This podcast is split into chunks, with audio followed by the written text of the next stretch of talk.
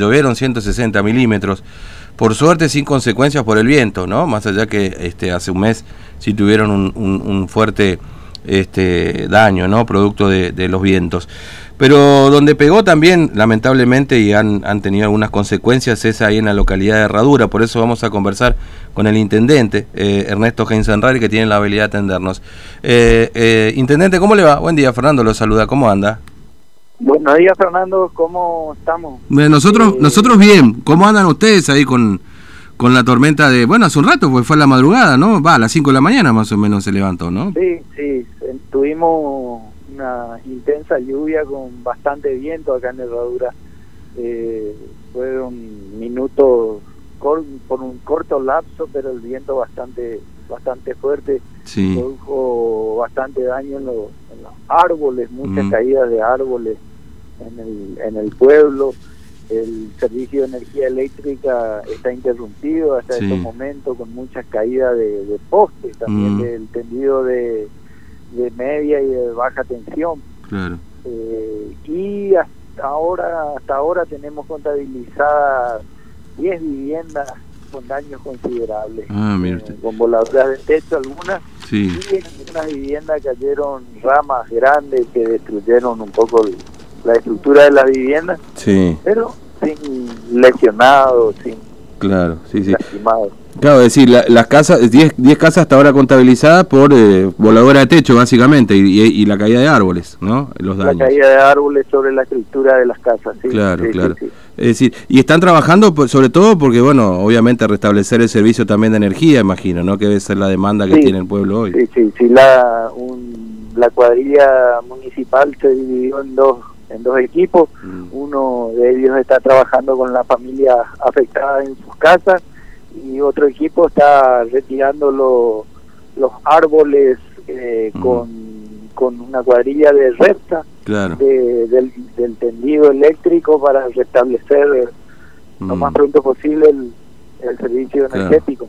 Ahora, la vez pasada hubo daños también, digamos, porque no es la, en, este, en este transcurso de un mes y moneda hemos tenido tres fuertes tormentas, digamos, ¿no? Es decir... Sí, sí, sí, ya hace más de un mes tuvimos también una una fuerte tormenta que causó más daño que en esta claro. en esta oportunidad. Ahora, mm. si bien son menos menos las familias afectadas, claro, el, el sector fuerte de la tormenta se dio en el en el barrio La Playa, que mm. es cerca del barrio de la zona cercana a nuestro balneario. Sí, sí, ahí, ahí ahora es ahí donde se, se notó más fuerte, digamos, esta... Sí, donde sí. más daños en viviendas se mm. produjeron.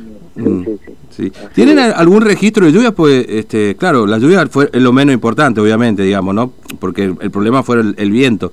No, le pregunto esto porque, bueno, acá tenemos 45 milímetros hasta las 7 de la mañana, según la policía, pero se llovió más. Eh, Es el registro policial un poquito antes de las 7, claro. fue tomado. Sí. Eh, nosotros hace un rato tuvimos, eh, ahora paró de llover, mm. eh, te contabilizamos 73 milímetros ah, en, el, en el pluviómetro que tenemos en, en, en, la municipalidad. Claro, claro, 73 milímetros hasta ahora. Bueno, y, y, hay pronóstico que continúe, digamos, lamentablemente, ¿no? Hoy y mañana ya, sí.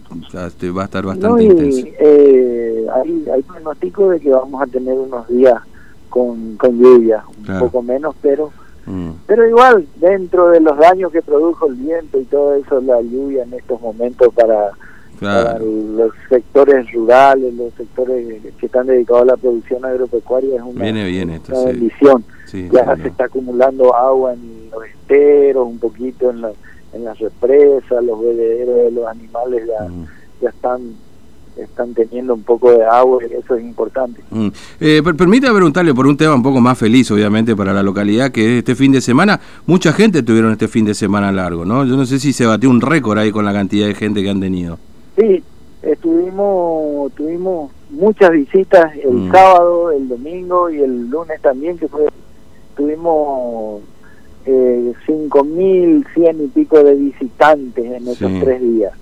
Eh, ya arranca el sábado la visita a Herradura por, con la habilitación de la pesca de costa, viene claro. mucha gente a, a, a, despuntar un poco el, el vicio de la pesca que estaba tan Sí. Están los muchachos estaban reclamando bastante. Eh, ahora, eh, y, y ahí varados, ¿ustedes están preparando para recibirse también? Digamos, Eh, han hablado ahí con, con el gobierno provincial ya. Sé que con las cabañas había una charla también, que van a recibir en la escuela en principio, Heinzenrer, o dónde? Eh, la escuela ya está adaptada para recibir. Tenemos la escuela número la, la EPEP, la Escuela de Educación Primaria número 33, está preparada para recibir visitas. Sí. También la EPEP número 18.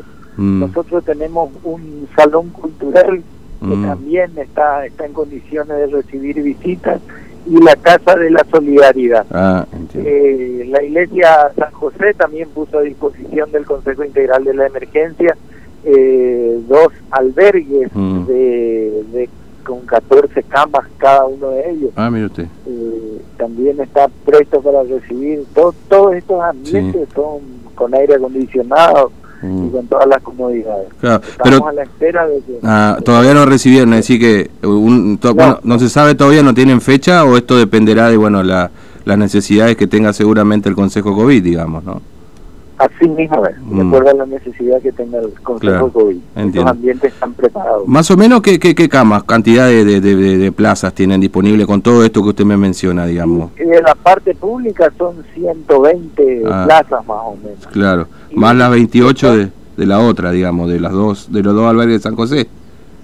Sí, sí, sí. Mm, Y de ser necesario también están a disposición los emprendimientos privados, claro, que son 23 emprendimientos que totalizan un total de 422 camas. Ah, mire usted, ese es un buen dato. La verdad que, o sea, usted tiene ahora en la herradura 23, obviamente que surge a partir de esto, ¿no? Pero son 23 cabañas y demás, con 400 Cabaña y plazas. Casa Quinta, 400 plazas hay disponibles en herradura, hay bastante, ¿eh? Para... 422 plazas. Mire usted, bueno, es un dato interesante. 422 camas. Camas, sí.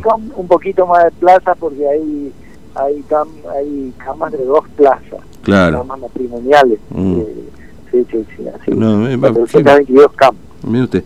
Bueno, Intendente, gracias por atendernos, muy amable, un abrazo. Gracias a ustedes, un abrazo. Hasta luego. Bueno, eh, Ernesto Gincerrer, intendente de la localidad de La Herradura. Mira, hablando un poco de esta historia de los varados, surge un dato que era hasta ahora, por lo menos, no tenía registro.